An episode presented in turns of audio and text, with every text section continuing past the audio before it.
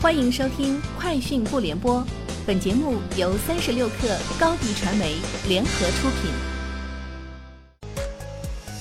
网罗新商业领域全天最热消息，欢迎收听《快讯不联播》。今天是二零一九年五月二十三号。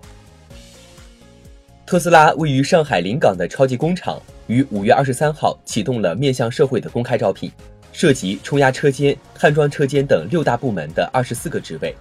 预期第一辆国产 Model 3车型最快将于今年九月下线。特斯拉上海工厂最初的生产目标为每周三千辆左右，二零二零年将实现全面量产，预计年产能为五十万辆。三十六氪讯，从多个独立信源处获悉，快手内部正在孵化一款名为“快看点”的资讯类产品，其逻辑与趣头条非常相似，用金币鼓励用户登录、拉新、增加停留时长等行为。猎取下沉市场用户。从四月开始，快看点开始在安卓端部分应用商店允许下载。对此，快手官方表示不予置评。山东航空股份有限公司方面表示，鉴于三月十一号以来，山东航空七架波音七三七 MAX 停飞及已订购的该机型飞机延迟交付，对山东航空造成了经济损失，山航已正式向波音公司索赔。在山航停飞的七架波音七三七 MAX 机型中，有五架为二零一八年交付，两架为今年二月和三月刚刚交付。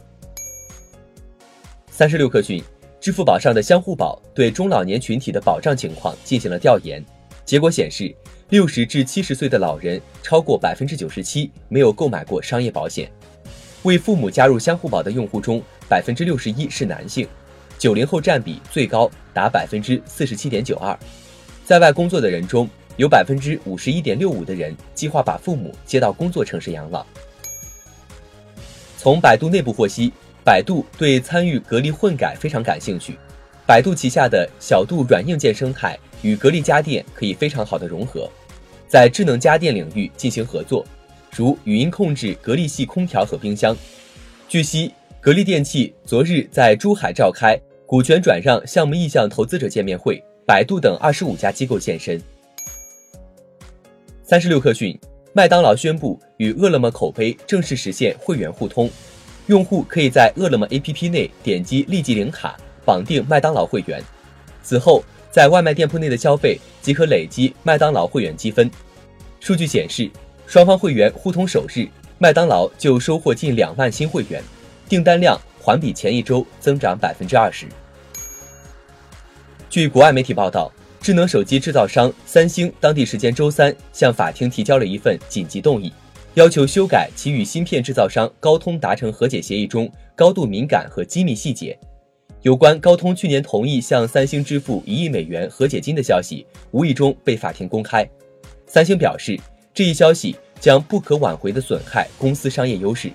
因为竞争对手可以借此谈判争取相同或更好的和解条款。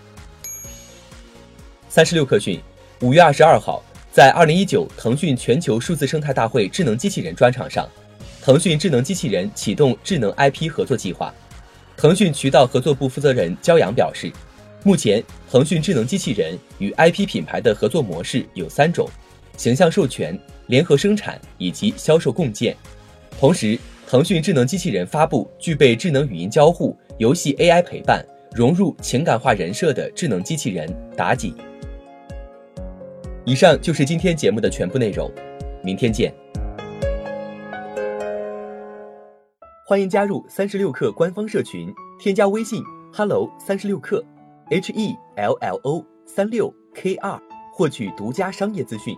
听大咖讲风口，聊创业，和上万课友一起交流学习。高迪传媒，我们制造影响力。商务合作，请关注新浪微博高迪传媒。